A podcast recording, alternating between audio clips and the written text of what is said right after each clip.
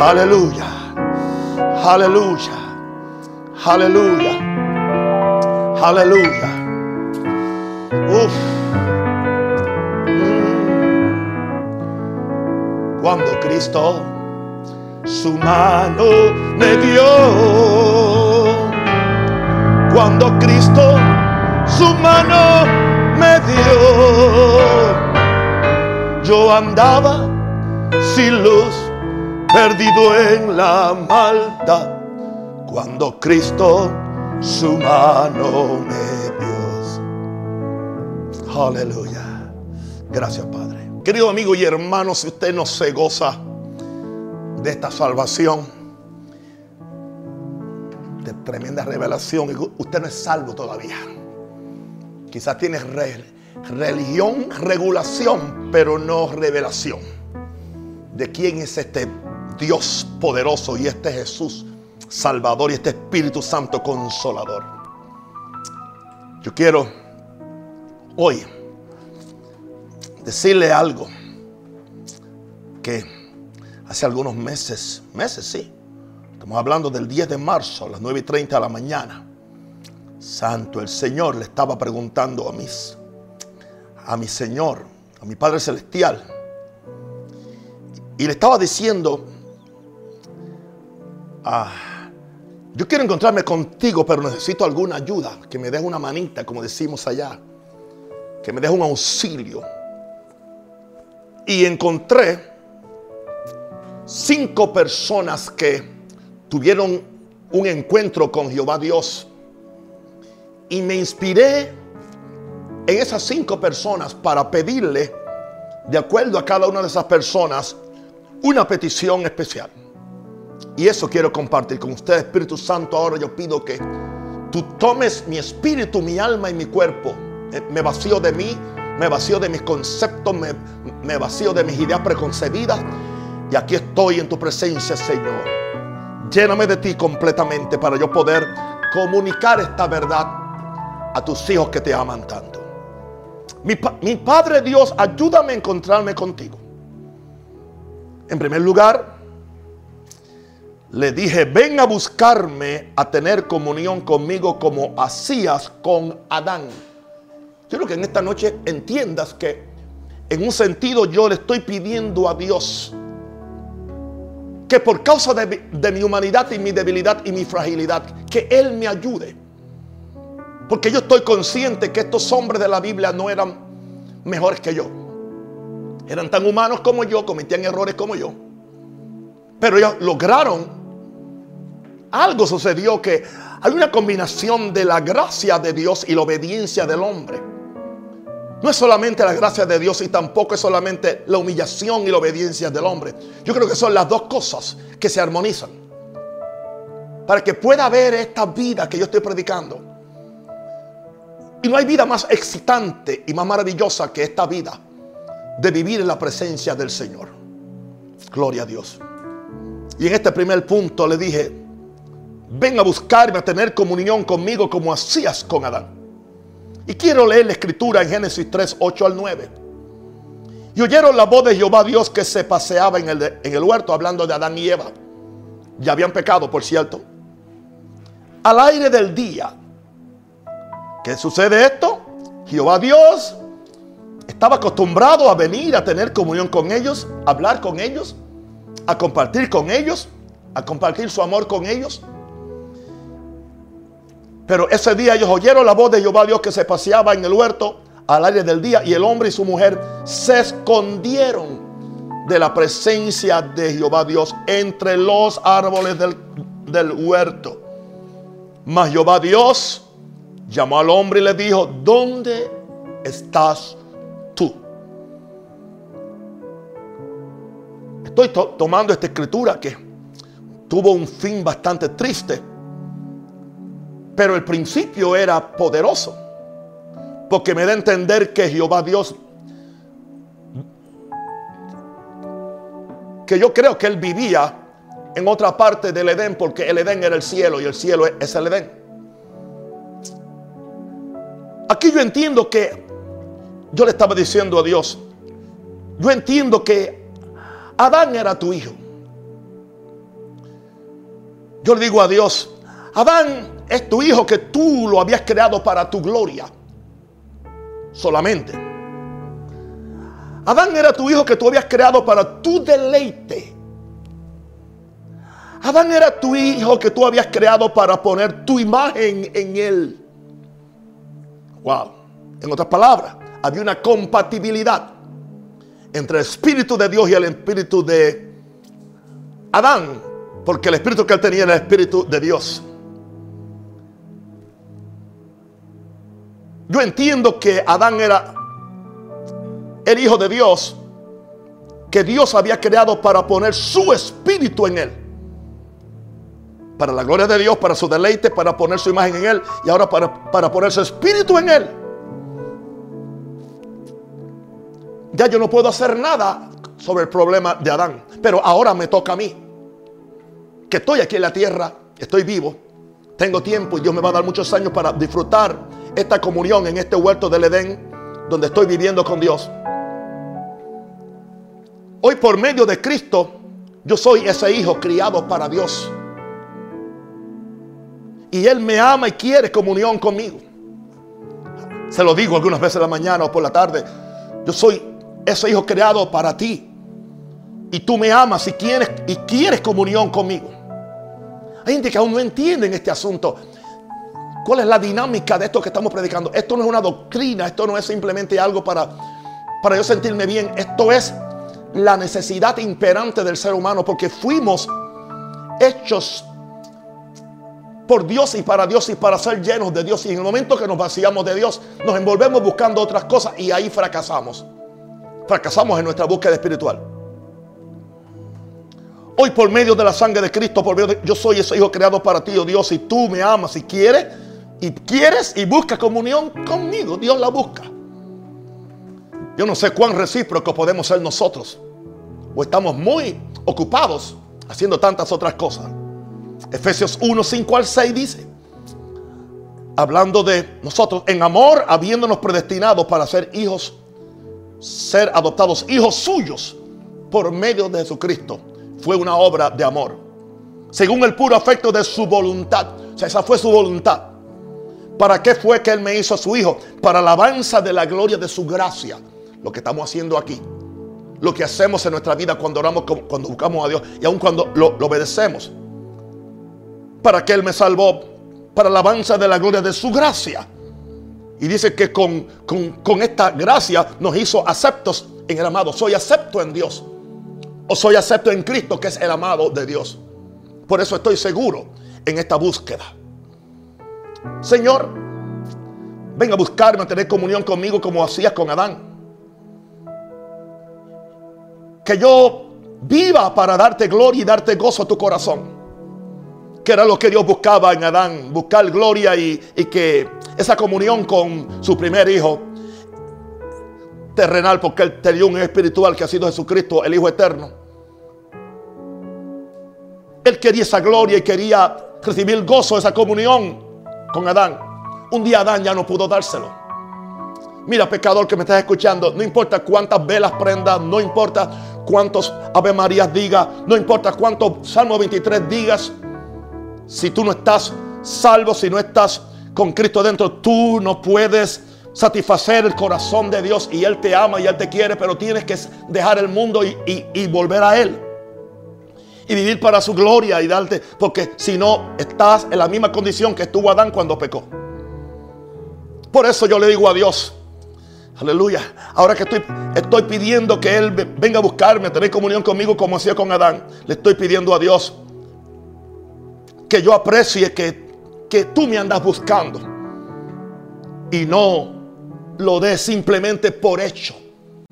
Hay muchas cosas que las damos por hecho. Ah, de todas formas, Dios me ama, Él me quiere, es por gracia. ¿Y qué hacemos nosotros? Él nos está buscando. Y yo debo apreciar eso, que el Dios eterno, el Dios poderoso, el Dios que hizo las galaxias, que hizo millones de ángeles que le adoran sin cesar, está interesado en mí una ínfima mancha de polvo en una piedra en comparación con este vasto universo. Y Él me ama. Y Él me está buscando. ¿Por qué hacerme el importante? ¿Y por qué decirle, espera en lo que hago esto? Espera en lo que crezco.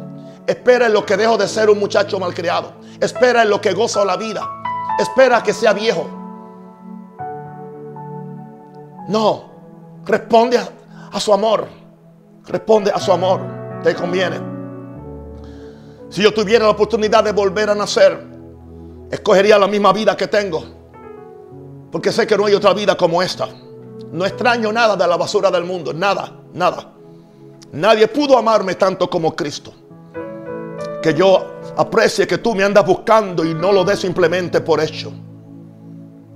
Y tengo una cláusula bastante difícil en este, en este primer segmento de mi mensaje.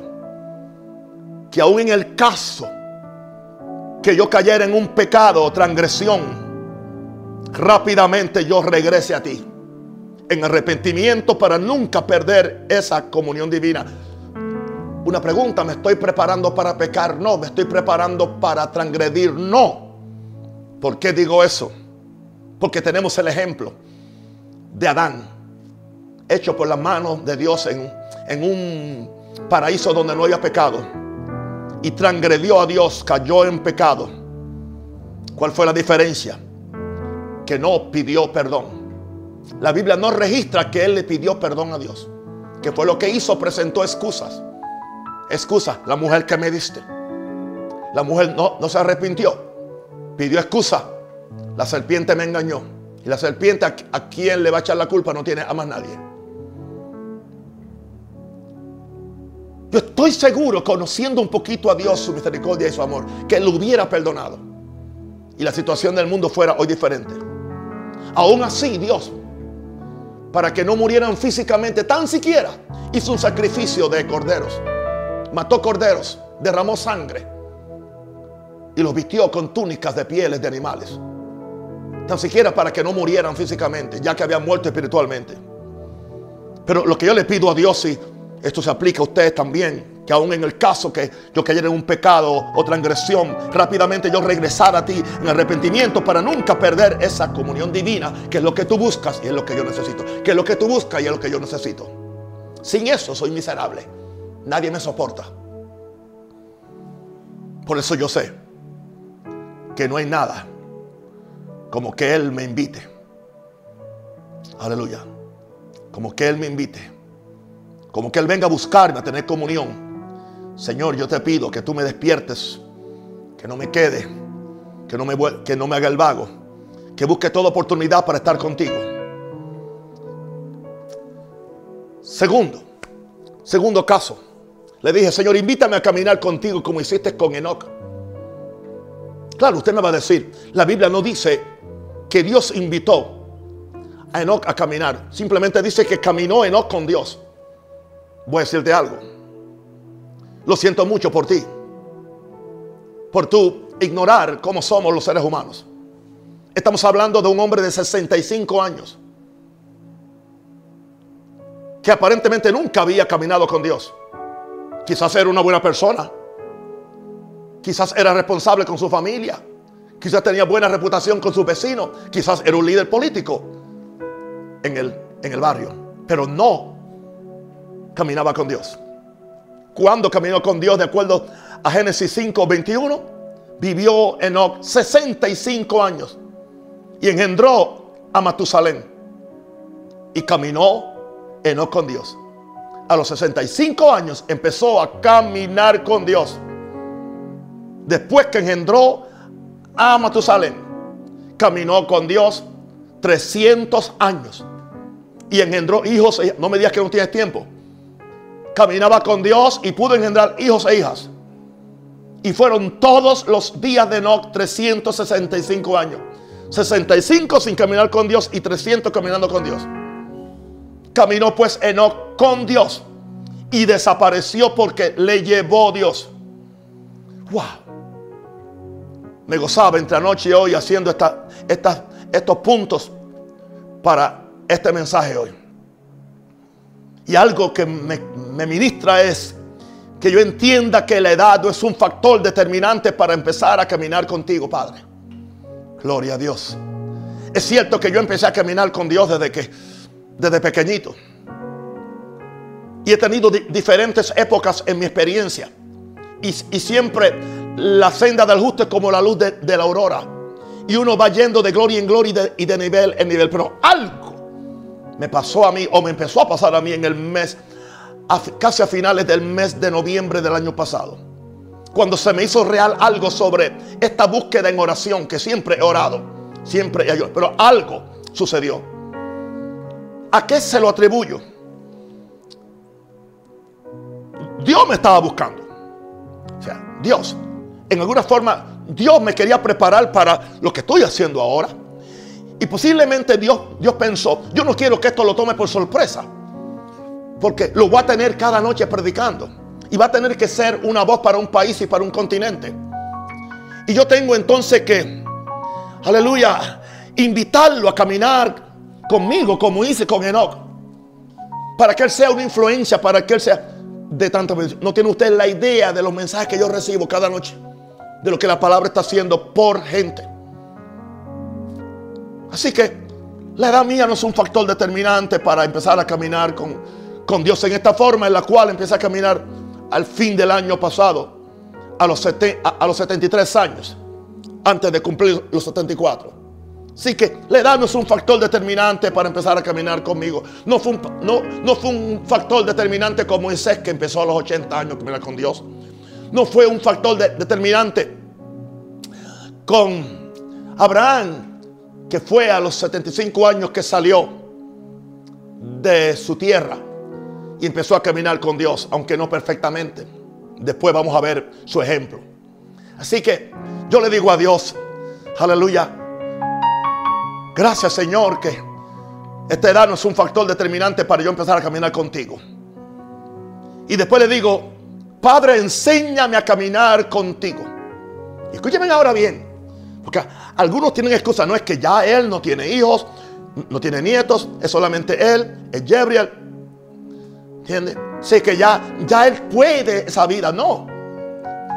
Yo le digo, enséñame a caminar contigo sin abandonar el cuidado de la vida normal que llevamos los seres humanos.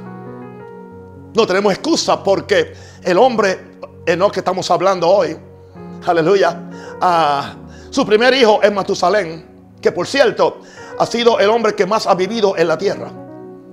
Y a mí me da a entender que cuando él lo engendró, aún él no había caminado, pero acabándolo de engendrar, no cuando nació, cuando lo engendró, que es otra cosa algo le sucedió, que Dios intervino en él, Dios se le reveló y empezó a caminar con Dios. Y yo creo que ese caminar con Dios afectó tanto que su primer hijo, Matusalén, fue el hombre que más años ha vivido en la historia de, de la humanidad. La búsqueda de los padres va a afectar a los hijos, positiva o negativamente.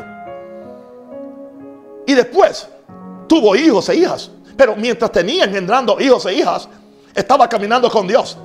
O sea, el hecho de que tenía una, una vida conyugal normal con su esposa, una vida conyugal atendiendo a los hijos, atendiendo a su familia, buscando el hacer para alimentar a su, familia, no le impidió caminar con Dios. Así que hoy yo quito todas las excusas. Esto no es para monjes o para agentes, es para gente práctica. Todo el mundo lo puede hacer, él lo hizo. Y lo hizo por 365 años y no se cansó. Y lo hizo también que Dios, que Dios un día vino y se lo llevó. Wow. Algo que las escrituras no registran ocasionó este cambio brusco en la vida de Enoch. Se cansó de 65 años sin Dios, 65 años, haciendo todas las otras cosas. Lloro el Señor que aún cristianos que se llaman cristianos, pastores que se llaman cristianos, apóstoles, se cansen de esa vida religiosa. Se cansen, entiende, de simplemente estar, estar está dando vueltas en un desierto sin llegar a ningún lado. Que usted se canse tanto que permita, que pídale a Dios que se le revele, que le pide a Cristo que se te revele, para que tú puedas empezar a caminar en serio con Dios. Se puede caminar con Dios.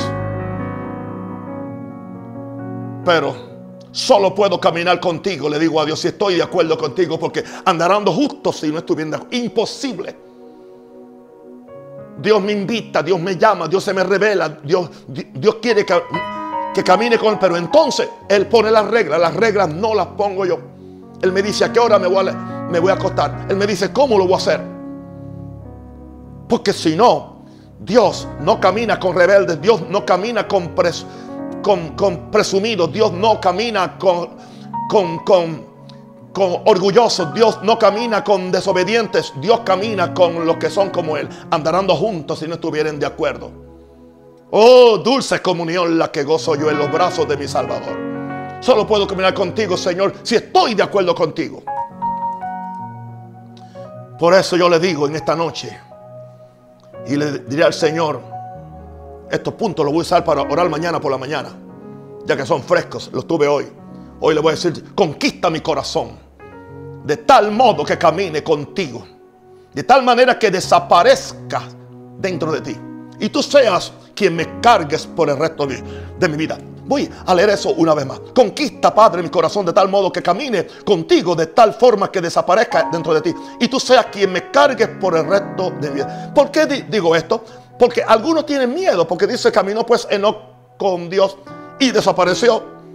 Porque le llevó Dios a gente que creen, si me sigo santificando, Dios me puede llevar de esta tierra. No, no, no necesariamente, pero hay una forma en la cual tú puedes desaparecer. ¿Sabes cómo es que tú vas a desaparecer cuando ya tú no seas importante? cuando ya tu, gloria no es importante. Tu reconocimiento no es importante. Que te den el aplauso no es importante. Tú desapareces. Ya no vivo yo, más vive Cristo o Dios en mí. ¿Sabe qué va a suceder en este caminar con Dios? Dios te va a llevar. No es que te va a llevar para el cielo. Él, es que Él te va a cargar por el resto de tu vida. Eso es lo que yo persigo. Y eso es lo que voy a tener. Y con eso voy a vivir 120 años. Gloria a Dios. No me, esté, no me esté mirando así tan raro porque dije eso. Gloria a Dios. 120 años. Oh, la Biblia dice que, en lo más robusto son 80 y en lo más flacos son 70. Sí, eso lo dijo, eso lo dijo el Salmo 90. Pero yo me, mudé al 91, con larga vida lo saciaré. Y sabe, quiere que te diga algo más. El que dijo eso en el, en el Salmo 90 no lo cumplió, vivió 120 años. ¿Y sabe por qué vivió 120 años? Esto me lo reveló el Señor en esta semana. Esta. ¿Sabe por qué solamente vivió 120 años? Porque a los, a los 120 años le, dio una falla a Dios y Dios se lo llevó. Pero el plan de Dios era que él entrara, colonizara la tierra de Canaán, la dejara organizada y después se muriera. Eso indica que posiblemente Dios le iba a dar 20 años más para hacer eso. Porque él era quien. Así que si le pones 120 antes de entrar y él era el que iba a entrar. Ponle 20 más que Dios le diera para organizar, colonizar la tierra prometida. Eso indica que él pudo haber vivido 140 años, pero él dijo, Dios me dio en esta semana, cuando él apuntó eso ahí de 70 y de 80, él se está refiriendo a la gente natural que no tiene a Dios. ¿Sabe lo que me dijo Dios? Creo que fue ayer o anteayer. ¿Por qué le estamos, por qué nos, estamos apropiando de versos que son para los pecadores, para, para los impíos, pero no para los hijos de Dios? Ahí lo dejo para los expertos en interpretar la Biblia. Le amo mucho.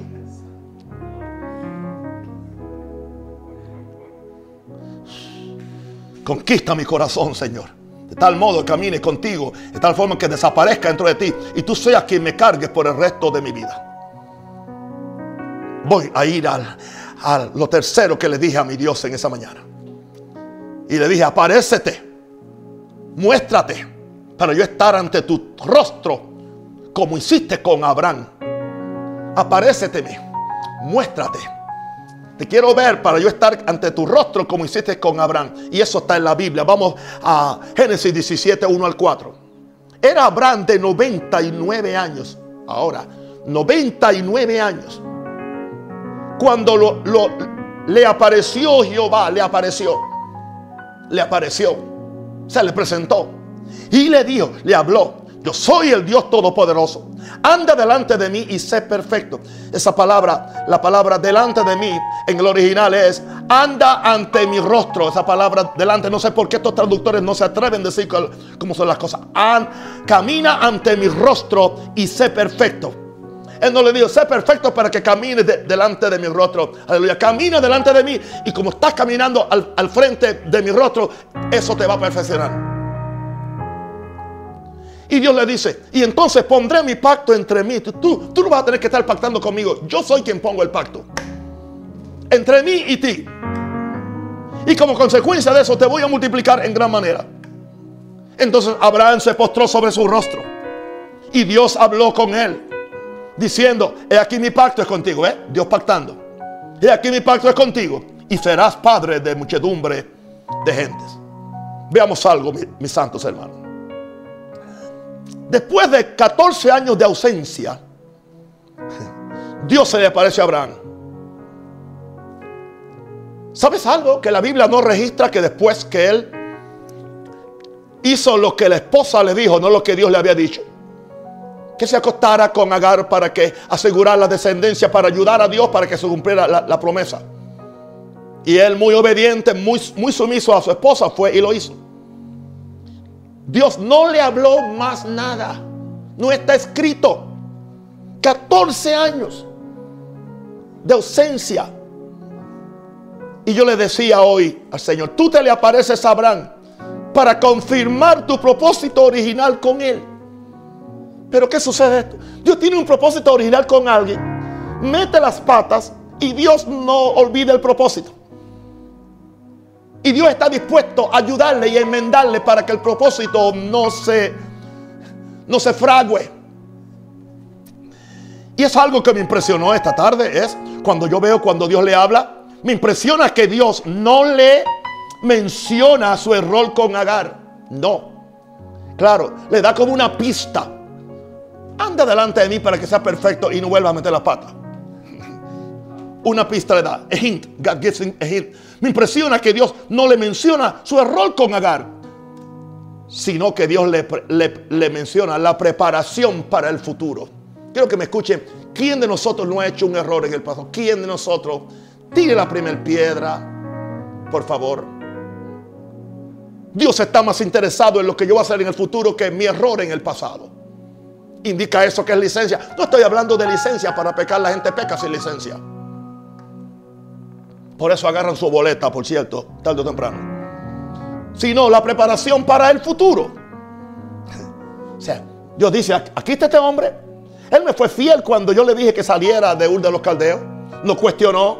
Ha sido fiel en otra forma. Algo le pasó aquí. Su humanidad se manifestó, su debilidad, pero yo tengo un plan con él. Aleluya. Ahora yo vengo a donde él a recordarle, porque yo no voy a cambiar mi promesa. Ahora, yo le estoy diciendo ahora aquí a Dios, porque mira cómo él se le revela, dice, soy el Dios Todopoderoso. E, esa palabra es el Shaddai. El que habita el abrigo del Altísimo morará bajo la sombra del Omnipotente, que es también el Shaddai. Revélame, revélateme como el gran Shaddai que cumplirá en mí todo lo que tú has prometido. eso es, y cada uno de ustedes debe hacer esa oración. Y yo decirle a mi Dios que yo pueda andar delante de tu rostro. Yes. Que es la única forma de poder ser perfecto al ser alumbrado con la luz de tu rostro. Porque en la luz de tu rostro está la perfección. En la luz de tu rostro está la santidad. En la luz de tu rostro veo mis pecados. Me arrepiento. Pido que la sangre me limpie. Sigo caminando como la justicia de Dios en Cristo que soy. Gracias. Yo le digo ahora como viendo esta lección con, con Abraham. Gracias le digo a mi Padre. Que eres tú quien pones tu pacto entre tú y yo. Yo no estoy. Aleluya. Sin pacto. Yo no estoy despactado pero estoy impactado con el pacto de Dios. Su pacto me impacta. Gracias que eres tú quien pone tu pacto entre tú y yo como una garantía de la fidelidad de tus promesas. Y tú eres quien toma la iniciativa. Oh, bendito el Señor. Y le digo al Señor en este segmento, Padre, que yo nunca viole el pacto cuando tú te me aparezcas, que yo y hagas pacto conmigo y me digas que ande perfecto delante de ti, gloria a Dios, o al frente de, tu rostro. Que yo nunca viole el pacto que puede impedir que tus promesas se cumplan en mi vida. ¿Cuáles fueron las promesas que le prometió Abraham ahí cuando Dios se le apareció? Bendición, expansión, multiplicación. Bendición, expansión, multiplicación multiplicación. Eso va a suceder. Porque es parte de lo que Dios va a hacer. Dios todavía hace pacto con hombres que, con, hombres que lo buscan, con hombres que se dan a Él, aún con mujeres que se dan a Él. No, no tiene que ver nada con el sexo. A hombres a los cuales Él se le quiere revelar, a hombres que desean a Dios y le piden a Dios, aparéceteme, de, aleluya, muéstrate para yo estar ante tu rostro como hiciste con Abraham, porque por mí mismo no puedo hacerlo. Necesito una realidad. Y entonces ahí Él se te puede manifestar. Le digo al Señor, como, como, como Abraham, revélateme como el gran Shaddai, que cumplirá en mí todo lo que ha prometido. El gran Shaddai es el Todopoderoso que Él ha prometido estar conmigo, que Él ha prometido cuidarme, que Él ha prometido ser todo lo que yo necesito. Aparéceteme para yo estar ante, ante tu rostro. Que yo pueda andar delante de tu rostro. Que es la única forma de poder ser perfecto. Al ser alumbrado con la luz de tu rostro. Yo necesito que Él se me revele. Yo necesito ver su rostro. Porque algo sucede. Gloria a Dios. Entonces dice que aun cuando él se, me revela y vino donde Abraham y viene donde aún Él hace pacto, hace pacto con uno. Dice, yo pondré mi pacto entre mí y ti y te multiplicaré en gran manera. Oh, sí, Señor, yo pido hoy, una vez más, que yo pueda andar delante de tu rostro, que es la única forma de poder ser perfecto, al ser alumbrado con la luz de tu rostro. Y ahora yo le digo, gracias que tú eres quien pone tu pacto entre tú y yo como una garantía de la fidelidad de tus promesas es Dios. Y ahora digo, Señor, que yo nunca viole el pacto, que puede impedir que las promesas de Dios se cumplan en mi vida. ¿Cómo yo violo el pacto desobedeciendo a Dios? ¿Cómo yo violo el pacto, aleluya, no haciendo la voluntad de Dios? Señor, que yo nunca viole el pacto que puede impedir que las promesas de Dios se cumplan en mi vida. ¿Y cuáles son esas promesas? Puedes leer ahí lo que Dios le prometió a Abraham en Génesis 17. Estamos hablando de bendición, expansión y multiplicación. Son las bendiciones que hay cuando Dios hace pacto. Yo necesito que Dios se me aparezca en esta forma. Oh Padre Santo. Y sigo ahora con el otro caso. Aleluya. Invítame a un encuentro contigo ante tu fuego como hiciste con Moisés. Invítame a un encuentro contigo ante tu fuego como hiciste con Moisés. Gracias Padre, que tú eres un Dios de pacto y por las interrupciones que hay en esta noche. Aleluya, en, esta, en, este, en, este mensaje. Especialmente cuando hablamos del pacto, Satanás le, le, teme al, al, pacto. Teme que nosotros entendamos que Dios es un Dios de pacto. Y que al Dios hacer pacto con Abraham, le aseguró, después que Dios se le presentó y él vio el rostro y estuvo ante Dios, Dios, voy a hacer pacto contigo y yo te voy a bendecir. Y nadie lo podrá impedir.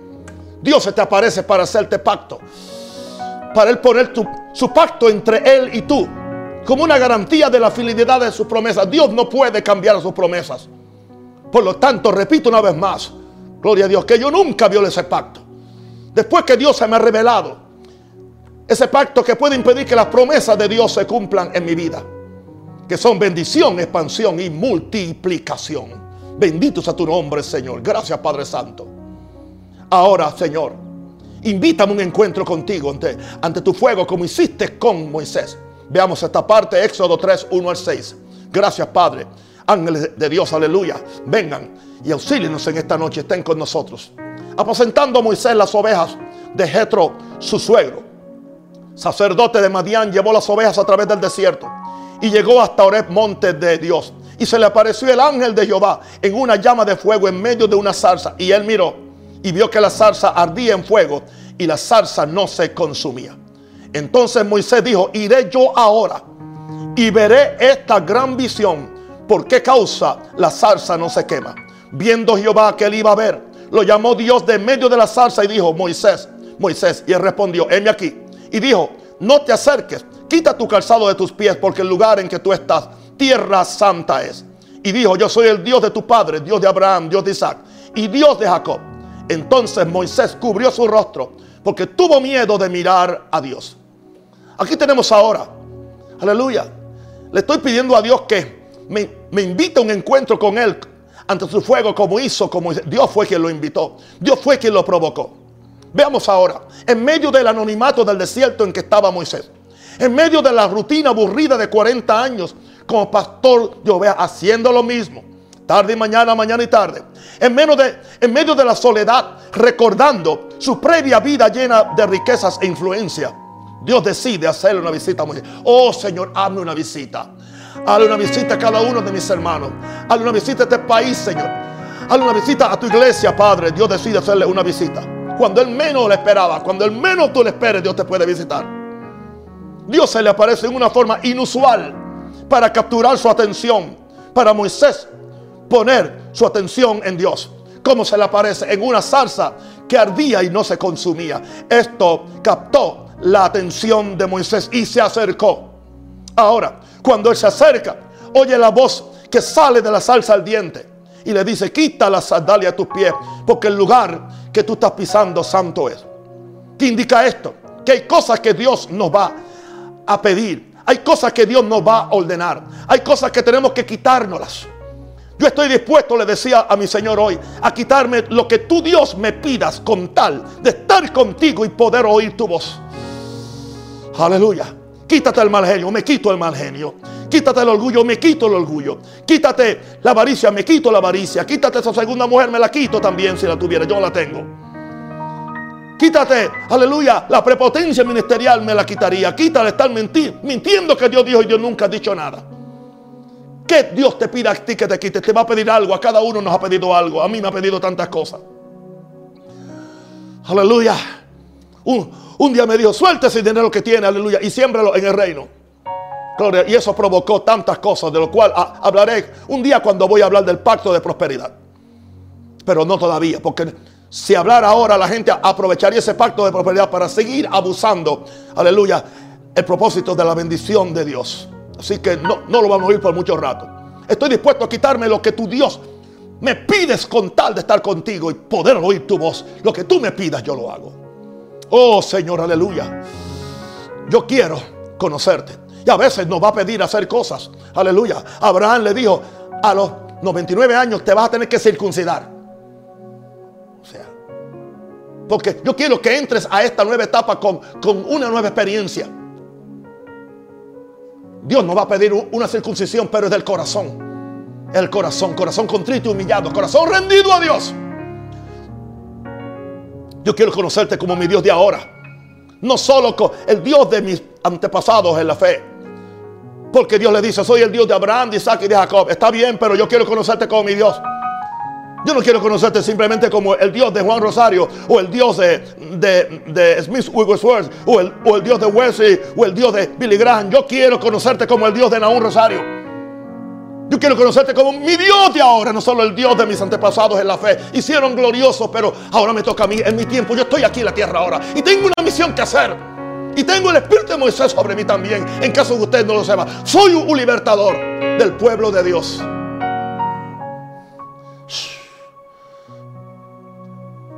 En ese encuentro entenderé que no es mi debilidad ni mi habilidad. Entiendan esto bien, querido. En este encuentro entenderé que no es ni mi, ni, mi debilidad ni mi habilidad lo que me capacita para hacer la voluntad de Dios, sino la revelación del gran yo soy. Palabra que significa Jehová, Jehová, Jehová, oh Jehová. Uf, Éxodo 3:11. Entonces Moisés respondió a Dios, ¿quién soy yo para que vaya Faraón? En otras palabras, aleluya, tengo debilidad y no tengo habilidades. Tengo debilidades y no tengo habilidades. Doble maldición sobre uno, no. Tengo, estoy lleno de debilidad y no tengo ninguna habilidad para hacer lo que tú quieres que yo haga, para hacer tu voluntad. A Dios no le importa eso. Entonces Moisés respondió a Dios, ¿quién soy yo para que vaya Faraón y saque de Egipto a los hijos de Israel? Éxodo 3:14. Y respondió Dios, yo soy el que soy. No eres tú, soy yo el que soy. Escúchame. Escúchame, pastor sencillo que estás, aleluya, quizás, aleluya, por allá, en un rincón de San Miguelito, ¿entiende? O que estás en Curundú, o que estás en Darien o no estás, no importa, quién yo soy. No es lo que tú eres, no es lo que tienes, no es lo que no tienes, no. Dios le responde a esa persona, yo soy el que soy, yo soy el que soy. Déjame que yo me meta en ti. Deja que yo sea quien sea en ti lo que tú no puedes ser. Porque en tu debilidad yo soy fuerte. En tu inhabilidad yo puedo hacer todas las cosas. Todo lo puedo en Cristo que me fortalece. Eso indica la habilidad del gran yo soy. Kira Y yo declaro ahora que la, que, que, que la fortaleza y la habilidad del gran yo soy va a empezar a manifestarse en gente que nosotros no creíamos que eran capaces de hacerlo. No desprecies a nadie. Aleluya. No desprecies, aleluya, a, ese pastor anciano porque le faltan los dos dientes del frente. No lo desprecies. ¿Y qué si Dios lo usa? ¿Y qué si Dios lo llama? Porque yo soy el que soy. Yo soy el que soy. Pero claro, el problema es que yo soy el que soy. Es eclipsado por lo que creemos que hacemos algo. No somos nada. Sin ti nada podemos hacer. Así dirás a los hijos de Israel. Yo soy me envió. Yo no me envié solo. Aleluya. ¿Y quién eres tú? Yo soy el gran yo. Yo soy el gran no soy. Moisés. El, el gran no soy. No tengo. Estoy lleno de fragilidad, debilidad. Estoy lleno de debilidad. Pero vengo en el poder de Dios. Porque no es con ejército ni con fuerza, sino con mi espíritu. Vengo, se, me metió adentro el gran yo soy. Hermano, hay veces que predicando yo siento que se me mete adentro. Y sé que le empieza a hablar, y empieza a sanar, y empieza a profetizar. Y yo ni sé lo que hice. Porque no es en mí, en mí, en mi debilidad, pero tampoco es en mi habilidad. Es en su fortaleza y en sus habilidades que vienen por su gracia. Oh, yes. Por eso yo necesito que me invites a un encuentro contigo, una salsa al diente, algo que me llame la atención, como hiciste con Moisés, para entonces yo conocerte como mi Dios, no el Dios de mi Padre, y para yo entender que no es mi debilidad ni mi habilidad lo que, lo que me capacita, sino la revelación del gran yo soy. Y ahora entro al último ejemplo. Le decía yo esa mañana al Señor, enséñame a vivir en tu presencia como vivía Elías. ¿Se acuerdan? Elías se conoce como el hombre de la expresión, vive Jehová en cuya presencia estoy. ¿Sabe que eso solamente lo dijo Elías en la Biblia?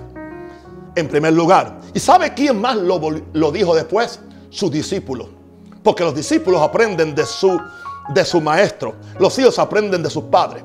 Después te encuentras a Eliseo también diciendo, vive Jehová en cuya presencia estoy.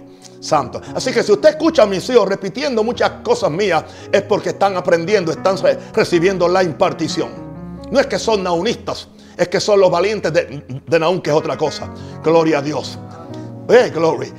Primera Reyes 17, 1 al 3. Entonces Elías Tisbita, que era de los moradores, era un morador. Mira, no tenía ni apellido, era Elías, que era de los moradores de Galaad, hijo de, dijo acá, al rey, al rey, al rey, al rey, al rey vino y entró al, palacio del rey atrevido, vive Jehová Dios de Israel, en cuya presencia estoy, que no habrá lluvia ni rocío en estos años, sino por mi palabra. Y vino a él palabra de Jehová diciendo, apártate de aquí, vuélvete al oriente y escóndete en, el arroyo de Kerit que está al frente. Usted ve un hombre ahí temeroso, amedrentado, porque tiene que ir, aleluya, a la sala de la presidencia a decirle al presidente lo que está haciendo mal y lo que debe hacer, porque si no vendrá juicio sobre el país. Yo estoy hablando no del presidente Cortizo, sino del rey Acab, que era el presidente de, aquel tiempo. Y tampoco estoy hablando de Naún Rosario visitando a, Cortizo, sino de Elías visitando a Acab. Bien, el que tiene oídos para oír, oiga, gloria a Dios. Y vino a él palabra de Jehová diciendo, apártate de aquí y vuélvete al oriente. Ahora, en otra ocasión, aparece esa expresión. Y es en Primera Reyes 18, 14 al 15. Había un oficial del rey que se llamaba Abdías que había escondido 100 profetas para que Jezabel no los matara. Y ahora dices tú, porque eh, Elías vino y le dijo, ve y di a tu amo, aquí está Elías para que él me mate. Digo, digo, aquí está Elías, yo quiero, yo quiero hablar con tu, con, con tu amo con acá. Él se asustó, día dice, pero ahora dices tú, ve, di a tu amo, aquí está Elías para que él me mate. Y le dijo Elías, vive Jehová de los ejércitos, en cuya presencia estoy. Que hoy me mostraré a él. En otras palabras, no me va a pasar nada a ti tampoco. Esta es la seguridad. Uf, por eso yo sello este mensaje con este último caso. Un hombre como Elías, que vive en la presencia de Dios, sabe oír la voz de Dios. Sabe cuándo hacerlo y cuándo no hacerlo. Este hombre que vive en la presencia de Dios no se mueve a menos que Dios lo envíe. Y cuando lo hace no tiene miedo ni amedrentamiento porque sabe que Dios lo respalda y nadie podrá hacer nada contra él. Así me siento yo en Panamá también. Que yo digo hoy, que yo aprenda a vivir en tu presencia, Padre. No solo visitar tu presencia porque necesito algo del cielo. La mayor parte de los predicadores especialmente solamente visitan el cielo cuando van a predicar 15 minutos antes del mensaje a ver si Dios le da un poquito de aceite. No van a cambiar nada, no cambian países, no cambian ni su vida, no cambian ni su esposa, no cambian ni sus hijos. Pero yo pido que yo aprenda a vivir en la presencia de Dios. No solo a visitar su presencia. Hay gente que son visitantes, no son, no son habitantes de su presencia. Yo soy un habitante. Porque es necesario, necesito algo de... No, no, no, no, no, no, no. Pensando en mí simplemente. No, eso no son la gente. Hay algo que digo en este caso. Porque estos hombres vivieron una vida muy solitaria. Muy solitaria. No hay un sustituto para estar a solas con Dios, para aprender a conocerlo. ¿Se acuerdan cuando él pasó un año en el arroyo de Kerit? Tan siquiera cuando se mudó a la casa de la viuda, tenía la compañía de, la viuda y del niño, podía jugar con el niño. Pero aquí estaba solo.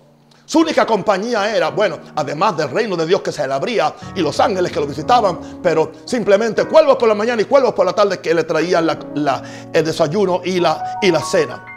Así que todo el otro tiempo lo pasó bebiendo agua y orando y buscando a Dios, pero estaba tenía los cielos abiertos. Así que no hay sustituto a estar a solas con Dios para aprender a conocerlo. Y escucha bien, querido.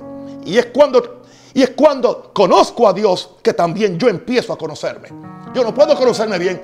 Es, es cuando yo conozco a Dios, es cuando Dios se me revela que entonces yo me conozco. Porque Él me hizo a su imagen y semejanza. Y en Él está lo que yo debo ser. Y en Él está también lo que yo no, estoy siendo. Es Camasaya. Y cuando yo me encuentro con Él, y cuando yo lo veo a Él, y cuando Él se me revela, porque estoy en su presencia, entonces sé lo que soy y lo que tengo que cambiar y dónde tengo que morir mil muertes. ¿Qué autoridad? ¿Qué autoridad tiene la persona que puede enfrentársele a cualquier persona o cualquier situación con la palabra de Dios y pueden decir, vive Jehová en cuya presencia estoy? Oh Señor, tú bien sabes cuánta falta hace hoy día hombres y mujeres que viven en tu presencia para hacer volver los hombres hacia ti. Aleluya, Padre. En el nombre de Jesús, Señor, yo oro por tus hijos. Bendícelos, oh Dios. Gracias por cada uno que se ha, que se ha, ha conectado. Gloria a Dios. Les amo y les quiero mucho. Chao.